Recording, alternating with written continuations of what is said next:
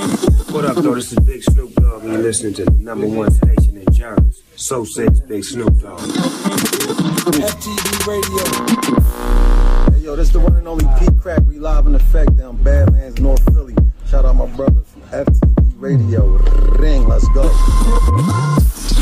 yo, one, two, one, two, one, two. It's the great Ghostini. I know what it is right now. He's shouting at FTV Radio. Right in your hood, baby. She gonna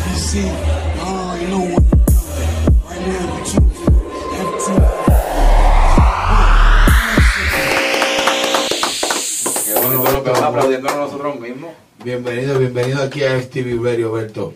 Gracias, gracias, gracias, Manota. Dímelo, que es la que Bueno, Berto, ¿cómo te sentiste ayer ese recibimiento ahí en Empire Lounge? súper brutal. ¿Sabes por qué? Porque yo esperaba que estuviera vacío cuando llegué y que no hubiera nadie allí. Va a ser miércoles. Ajá. Y que no hubiera show real de corazón. Y estuvo cabrón. Y se dio. Nos cambiaron la fecha última hora. Se supone que era sábado el show, que es el día duro de todas las discotecas del fucking mundo. Lo cambiaron para miércoles, que eso es una jodienda, cabrón. O sea que no fue que lo pusieron, lo atrasaron, no, lo adelantaron para acabar de joder. Y como quiera se dio el party, cabrón. Todo el mundo vaciló, la pasamos súper cabrón. Todos los muchachos, un talento cabrón, ¿entiendes? Hay talento para pa, repartir. Ahora ellos tienen la herramienta que antes necesitábamos tener una disquera que nos apoyara para poder hacer música y, y- y promocionarla en el mundo entero, pero ahora todo, todo lo puedes hacer tú mismo, ¿entiendes? Tú mismo te haces la canción, tú mismo la subes a las páginas, tú mismo eres tu propia disquera, ¿entiendes? Y eso es una ventaja que tenemos ahora que no teníamos así que los muchachos que la sepan aprovechar, ¿entiendes? Para que, para que echen para. La diferencia es del cielo a la tierra, porque cuando yo empecé a hacer música, este, todavía no existía. Primero que nada no había ni Autotune, ni, ni, Pro Tools, ni Fruity Loop, ni nada de eso. Era, grabábamos en, en, en grabadoras de esas cuatro canales, con cassette. Y eso era, apréndete la canción y canta por ahí para abajo, ¿entiendes? No había eso de estar cortando y poniendo una... Copy paste y de esa vuelta. si tiré una línea y después la otra, no, eso era, apréndete la canción y cántala de arriba hasta abajo, y ya. Una falla. Tenés que cantar lo más perfecto que pudiera, y, y ya, después que terminaba, pa, ya, fíjate, a montarla por ahí por abajo. De Trevor Clan, De Trebus Clan. yo, yo, yo digo que es agárrala, agárrala es el tema más duro, yo creo que de Trevor Clan, ¿por qué razón? Te la voy a explicar, porque ah, tenemos temas bien famosos también, como Amor Prohibido, Mujer de Mangel, Gata Fiera, pero esos temas se les dio promoción, se metieron en la radio y se metieron en, se les hizo video y cuantas cosas, ¿me entiendes? Que tuvieron éxito, pero tuvieron el respaldo monetario para tener para ayudarlo a tener éxito. Agárrala, no tiene video, agárrala nunca se, se, se, se promocionó en las redes ni nada. Agárrala, esa canción se pegó sola, Orgánicamente. orgánicamente. Totalmente. que, que no es. Pues, pues yo creo el clan, pues, este, es esta persona que están viendo aquí. eh, soy el mismo de siempre. Yo, todas las canciones que ustedes me escuchan cantar, yo soy el que compongo eh, mis letras, ¿entiendes? No es que escribo la canción completa, ¿entiendes? Pero por lo menos todo lo que yo canto lo, lo escribo yo. Eh, estoy empezando a trabajar ahora eh, con, con el Team June y eso, y vamos a tenemos unos proyectos en mente que vamos a empezar a promocionar pronto. Eh, ¿Qué te digo? Llevo en pausa sin sacar temas nuevos dos años. Dos años. Y, y la epidemia te, te, te afectó mucho. Sí, mira cómo estoy. no, no, no, no, no. Me afectó, pero como te digo, me afectó en el buen sentido. Porque no, no me enfermé. No, De viajar de estados, de países. me, me, da una pereza cabrona, de verdad. Cada vez que tengo que viajar el día antes no puedo dormir, me da insomnio, no sé por qué, porque será el nerviosismo de montarme en el avión. Pero porque has tenido mala experiencia en un vuelo o ir de camino al avión o algo así. No, no, es que parece que es algo que está en mi, mi subconsciente, no sé, que, que, que siempre que tengo un viaje, el, el día anterior no puedo dormir bien. Ya, duermo, pero en el avión, porque como no duermo toda la noche, ya cuando estoy en el avión, me, explota ahí. Exacto. Wow, wow. Y dime, si no estuvieras haciendo música, ¿qué estuvieras haciendo hoy? Muerto, yo no haría más nada. Yo no, yo no, yo no soy ese tipo de persona que puedo trabajar en una oficina de 8 de la mañana a 5 de la tarde porque pues, necesito un trabajo y, y- y no hay más nada. Yo voy a buscar hacer algo que me satisfaga, ¿entiendes? Que me llene, que me haga feliz. Así sea barriendo o planchando, pero que sea algo que verdaderamente yo lo pueda hacer hasta sin cobrar. Porque me gusta tanto que necesite hacerlo. Y eso me lo enseñó mi papá. De chiquito siempre me decía eso. Cuando tú vayas a buscar un trabajo o pienses en una profesión, él siempre me metió eso en la cabeza. Digo, que sea una cosa que te guste tanto hacerla, que no necesites cobrar por ella, que tú la hagas de corazón, Por pasión. por pasión. Entonces, él me, me inculcó eso tanto en mi mente que por eso es que yo hago música, porque no hay nada que me guste más que la música. Y no voy a hacer nada por, como te dije, por, por, por cobrar, por lo que sea. Pues no, mejor hago Y- lo que me gusta. y Y, y dime entonces, ¿cuándo tú dijiste, esto quiero hacer música? Cuando, siendo un bebé todavía, estaba viendo un canal de televisión y vi un grupo que se llamaba Menudo. Eh, yo cuando yo vi eso, súbete a mi moto y todas esas cosas, yo decía, ah, se ven bien cool, esos chamaquitos se ven como que bien felices, como que todo es una aventura bien brutal y qué sé yo, yo quiero, yo quiero trabajar en algo así, ¿entiendes? Eso se ve como que bien, bien divertido. Y, y desde ahí yo tenía como cuatro años o algo así. o sea, Wow. entonces, pues, no sé, empecé a buscar la manera de, de- de aprender a, escribir, a cantar y estas cosas. ¿Y, y fue duro comenzar tu carrera? O sea, tú solo, ¿cómo, cómo fueron esos primeros pasos? Es más duro ahora, Mm, es más duro ahora. Fue más fácil cuando empecé porque era un niño todavía, inocente, ¿entiendes? Eh, y, y con muchos sueños que quería realizar. Y, y tenía una energía cabrona, ¿entiendes? Y entonces tenía a mis compañeros también conmigo que estaban en, en el mismo barco que yo, con la misma energía, con las mismas ganas de, de, de- de- De superar. Ajá, entonces, pues, se me hacía fácil porque no era un trabajo, era divertido. Vamos para el estudio, vamos a escribir una canción, vamos a, ¿entiendes? Era como estar jugando todo el tiempo. Entonces, ahora es que es más difícil porque ahora ya yo sé lo que hay. Ya no es como cuando veía en la televisión a- a- al grupo y, y, ay, que eso se ve bien cool. No, ahora yo sé lo que hay. Y cuando tú sabes lo que hay, te das cuenta que no es tan cool. No es tan fácil. Eh, realmente- Mi sacrificó. Realmente es todo lo contrario de lo que tú ves. ¿Entiendes? Cuando tú ves a un artista bien feliz en un video cantando una canción, él está feliz porque es lo que le gusta hacer ahí. Pero cuando se va de la tarima, él es un ser humano igual que tú, igual que yo. Tiene problemas, ¿entiendes? Le puede doler la cabeza, o lo que sea. No querer, simplemente estar deprimido y no querer treparse en la tarima, pero lo tiene que hacer. Entonces, pues, pues esa parte es la que es difícil, porque tú tienes que como que, que, que- que dividirte en dos personas, tienes que ser dos, tienes que dejar de ser ya Gilberto, y ahora tú eres Gilberto cuando estás solo, pero cuando tú estás con la gente eres Berto, el de Trevor Clan. Entonces, son dos personas diferentes. Por, por lo menos yo, yo soy bien diferente al, al- al cantante. Es totalmente diferente a- al, al que está en la casa ahí sentado. ¿Y qué tiempo lleva de como solista? 11 años ya, 11, llevamos casi una década. desde el 2010. O sea, ya llevamos 10 años y un año más, más de una década ya.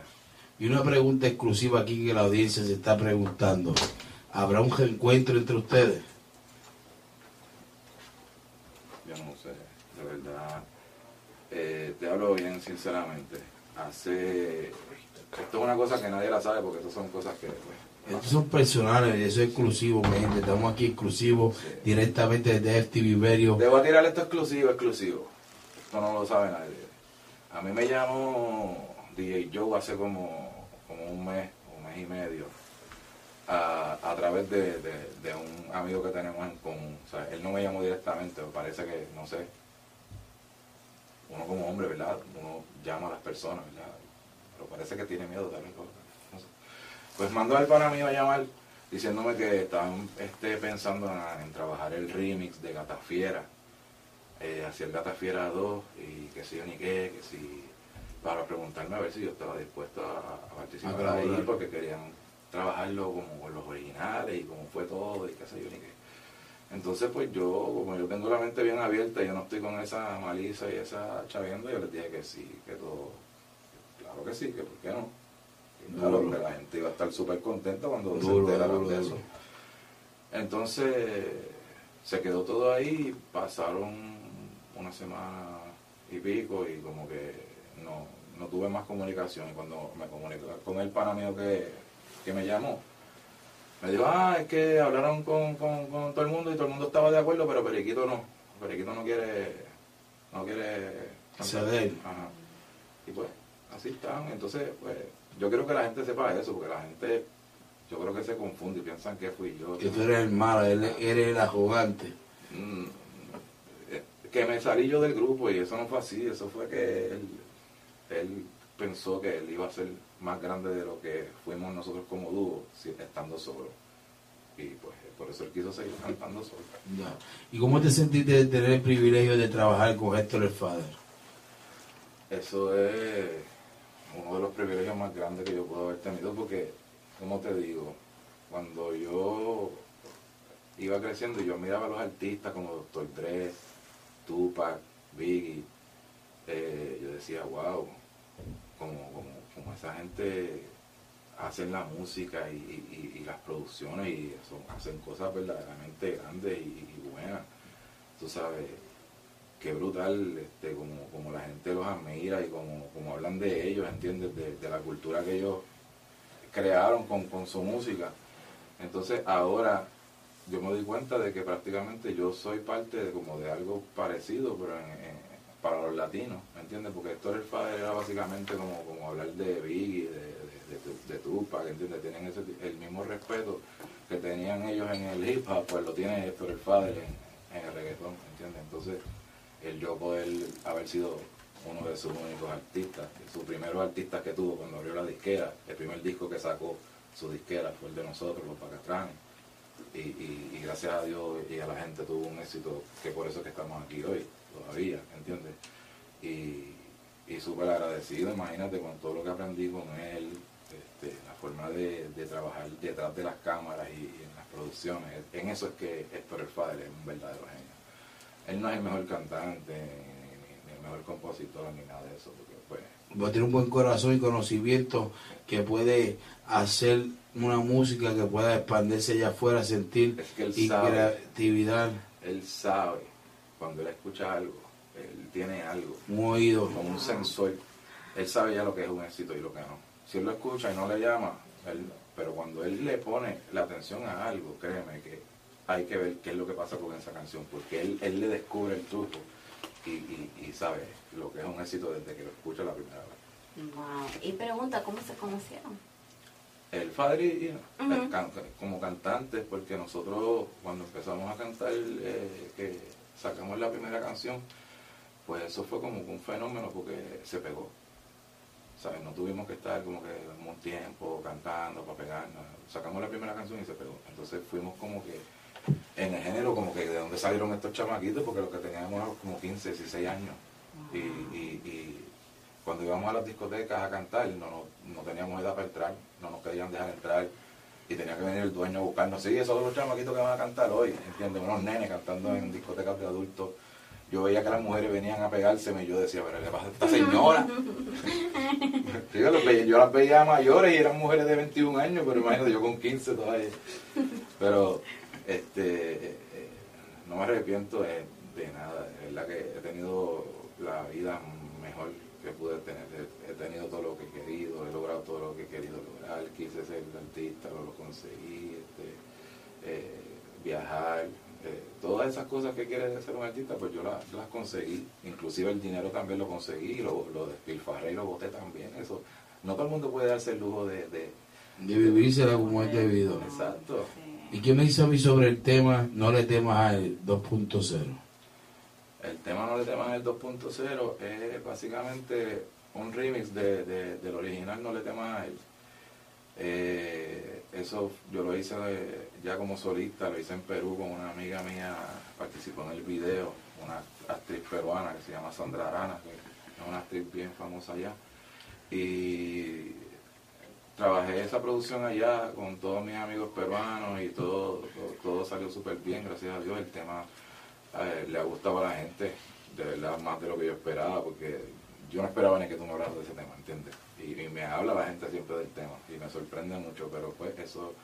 Eso un buen feedback para atrás. Ajá, estoy súper agradecido porque, como te digo, poder eh, escribir una canción y, y- y que la gente se la aprendan y la canten, eso, eso, eso vale más que cualquier plata que te mande.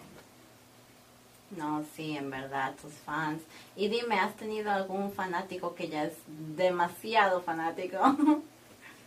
Ah, sí, sí los hay. Y, y- y me da lástima porque yo les tengo mucho cariño a mis fanáticos, pero hay fanáticos que son tan, tan, te cargan tanto como uno no puede darle mucha confianza porque es como si no tuvieran, no, no, no, no se controlan, ¿entiendes? O sea, yo, fanáticos que yo quiero hacerme amigo de ellos y ellos no puedo porque no me tratan como El respeto que deben de tenerte siendo un... es que me tienen eh, demasiado respeto lo que lo que quiero decir ¿entiendes? Entonces no siento como que la confianza no, no es de pana de verdad sino que todo el tiempo me habla, me habla todo el tiempo con mucho usted ah, que entonces yo me, me- No, dale. me siento mal porque loco tú eres mi pana dime cabrón dime esto o sea no me diga usted o, o, o- o disculpe o, o puedo o sea me hace sentir incómodo tener un pana al lado que todo el tiempo está como si yo fuera un, un cura o algo así ¿no? No, bueno, pero pero imagínate, eso eso es así. ¿no? Eh, eh, los fanáticos van a ser fanáticos, imagínate. mil cosas hacen por su artista, so, ya me imagino. Las historias que has de tener. De todo, de todo, de todo, de todo. ¿Y qué me puedes contar sobre una anécdota de, de, de- de algún país que tú hayas visitado? Mm, Ecuador. Ecuador siempre me viene a la mente Ecuador, porque estábamos en una gira, eh, en la gira íbamos Nicky Jam, eh, nosotros, y había otro muchacho que era el corista de Nicky Jam, creo que hace tiempo, y entonces estábamos, eh, íbamos a una plaza de toros a cantar. Entonces la plaza de toros estaba llena, total.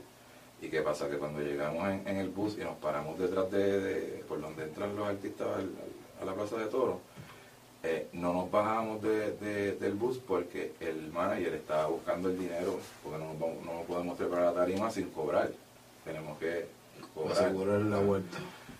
Entonces no aparecía el dinero, no aparecía el dinero. Y de momento vemos que el bus lo rodea un, un grupo de militares, armados así, bien brutales. Y nosotros, ¿qué, está pasando aquí? Y entra yo, no sé si era el general o el capitán o qué sé yo, caramba, eh, y dice, nosotros queremos que ustedes se bajen ahora mismo y empiecen a cantar porque todo ese coliseo está lleno de gente ahí esperándolos a ustedes. Y si ustedes no se trepan a cantar, va a haber un motín. Y ustedes van a ser los culpables de eso y los vamos a meter presos. Wow. El primero que hizo, vamos para allá fue Nicky. Nicky se paró así y dijo, ¡eh, Corillo!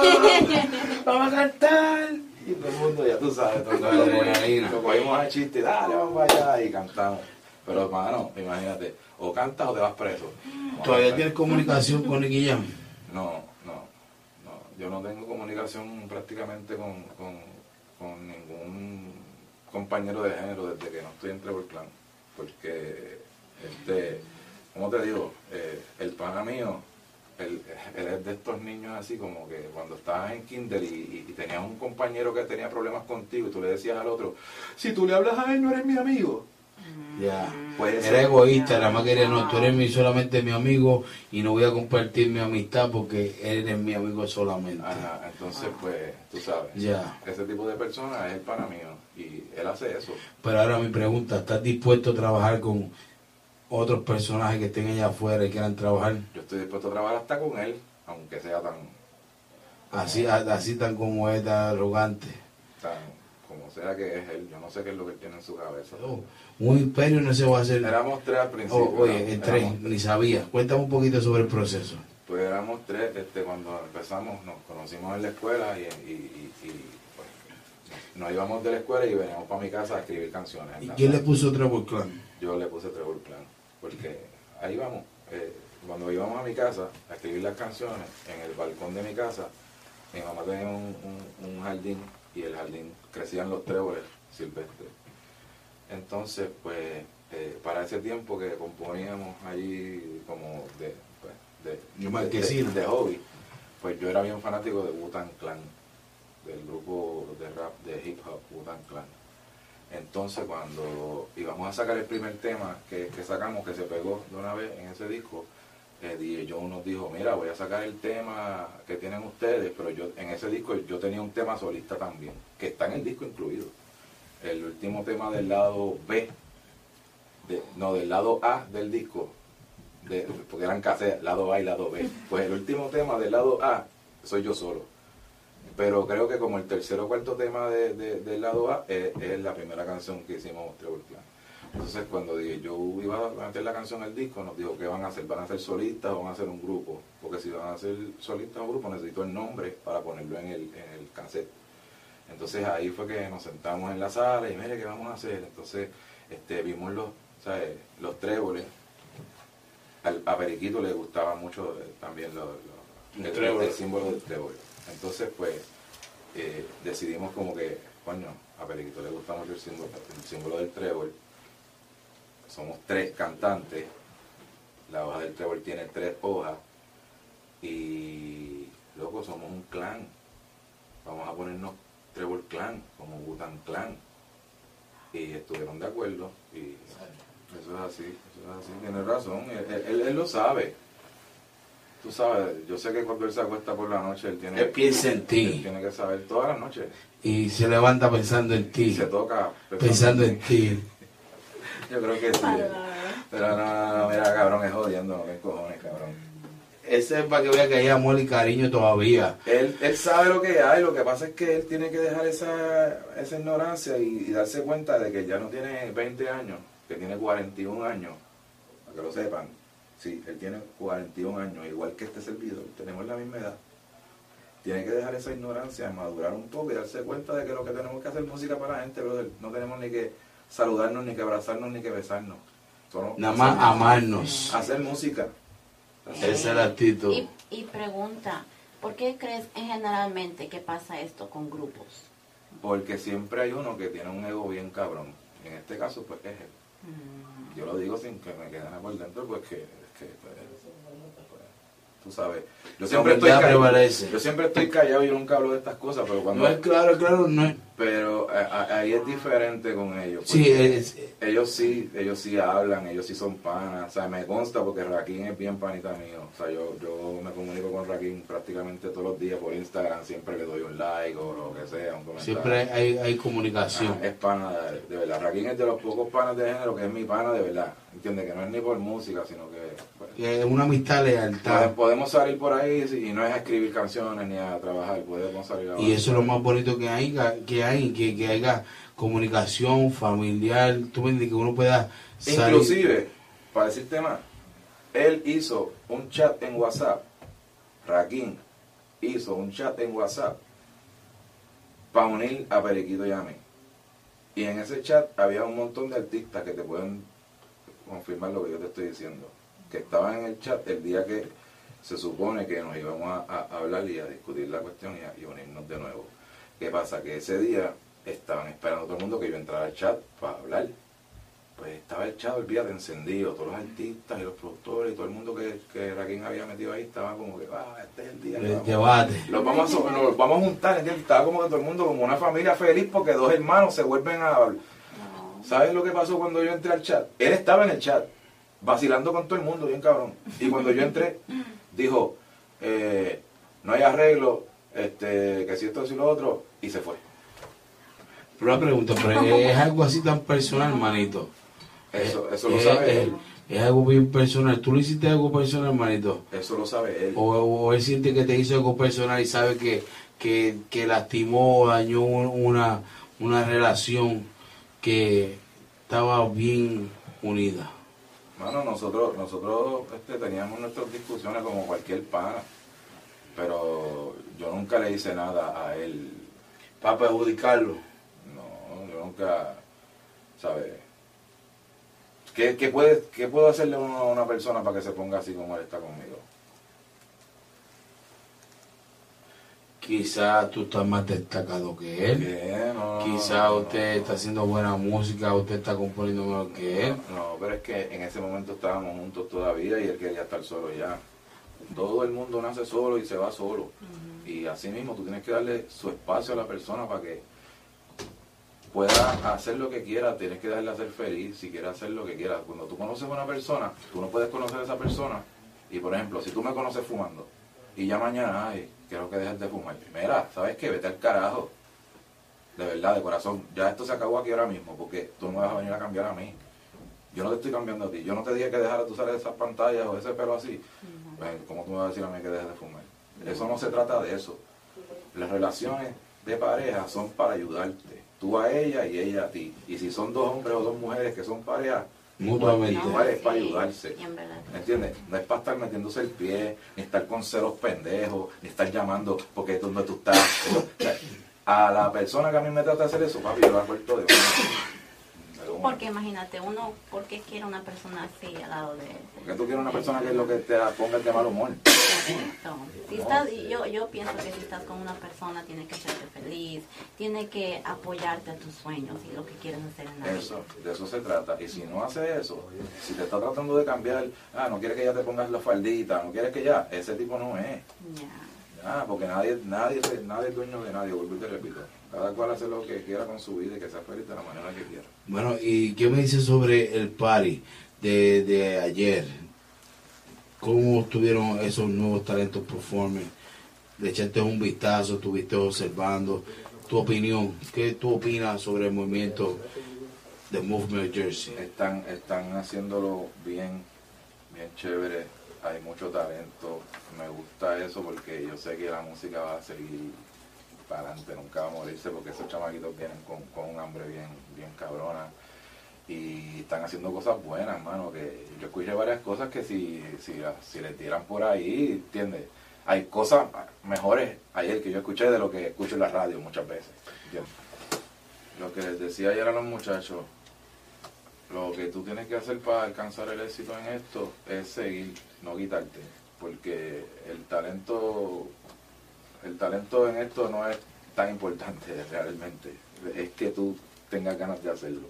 Hay mucha gente sin talento que tienen éxito en este, en este género. No los voy a mencionar, pero sí, los hay. Y tienen éxito porque a lo mejor no tienen eh, un 100% de talento, pero con tener un 50 nada más y tú le metes las ganas del otro 50 y, Y lo inspiración para allá afuera, manito, porque sinceramente, si no hay un, motiv- un motivador, una inspiración para allá afuera, no, no, no hay nada. Y hay que meterle, porque mientras, como le decía al panita ayer, mientras tú estás durmiendo, hay un chamaquito en el estudio metido trabajando. O sea, cuando te acuestes a dormir, siempre piensa eso para que te- no duermas tanto. Esa es la actitud. Bueno, gracias a todos. Tiene la última pregunta. A esa de ahí, a Alberto Trebucán. Bueno, no, no pregunta, pero más como que sí, tienes, es muy cierto, tienes que estar ahí en la lucha, seguir tus sueños, Sí. porque al final del día esta es tu vida. Yo soy el ejemplo perfecto para esos chamaquitos que vienen subiendo. Yo no me canso de soñar y yo sigo Esa es la actitud, esa es la actitud. y creciendo. Verme aquí después de tantos años, me dicen que hoy en día soy una leyenda y me siento como si empecé ayer y con las mismas ganas de seguir. Yo no sé, me voy a inventar algo contigo. Vamos a hacer algo, pero no sé lo que es todavía porque no me lo he inventado. pero estén pendiente porque, porque ya, ya, Vienen, muy- bueno, vienen muchas cosas nuevas ya para allá. empezamos. Ya ahorita le sonamos un tema que acabamos de hacer hoy, así que ya empezamos. Así que pendientemente que les vamos a traer cosas buenas y de calidad porque yo no saco nada que sea ahí una Y lo de. Entonces, síganme en YouTube, Berto Trevor, Berto Trevor en todas las redes, YouTube, Berto Trevor Clan, Berto Trevor Clan en Twitter, Berto Trevor Clan en Facebook, Berto Trevor Clan en todos lados, en Spotify, Berto Trevor. ¿Cuál es, cuál es el concepto del bochinche que tú quieres En el hablar? aeropuerto, algo así. Aeropuerto. Ah, lo que me pasó en el aeropuerto. ¿Qué te pasó en el aeropuerto? ¿Qué te pasó en el aeropuerto, Alberto? Por favor, dime, por favor, antes que se acabe el tiempo, estamos con tres relojes. Esto es tiro la cabulla, ¿cómo es? Que me arrestaron. ¡Ah, exclusivo! ¡Qué bochinche! Me arrestaron en el aeropuerto de ¿Por Chile. qué? Porque eh, venía de Colombia, iba entrando a Chile, entonces yo tenía un, una cosa de esa que como me estaban buscando en Chile. Un guarante, un guarante. Exclusivo, mi gente, están buscando a Trevor Crown. Entonces, pues, pues cuando llegué me arrestaron ahí mismo. Pero ¿Y te pusieron la esposa? la esposa de esos de embuste. Pues de, la espalda o al frente. Yo caminando con las manos atrás y, y camina con las manos atrás para que parezca que tiene las esposas.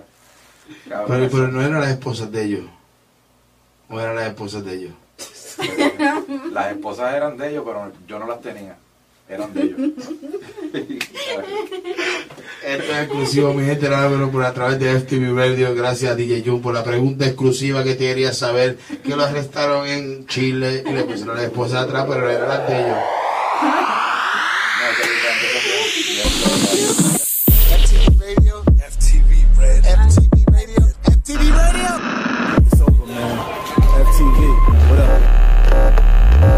June, you owe me some weed for this drop, you fucking asshole.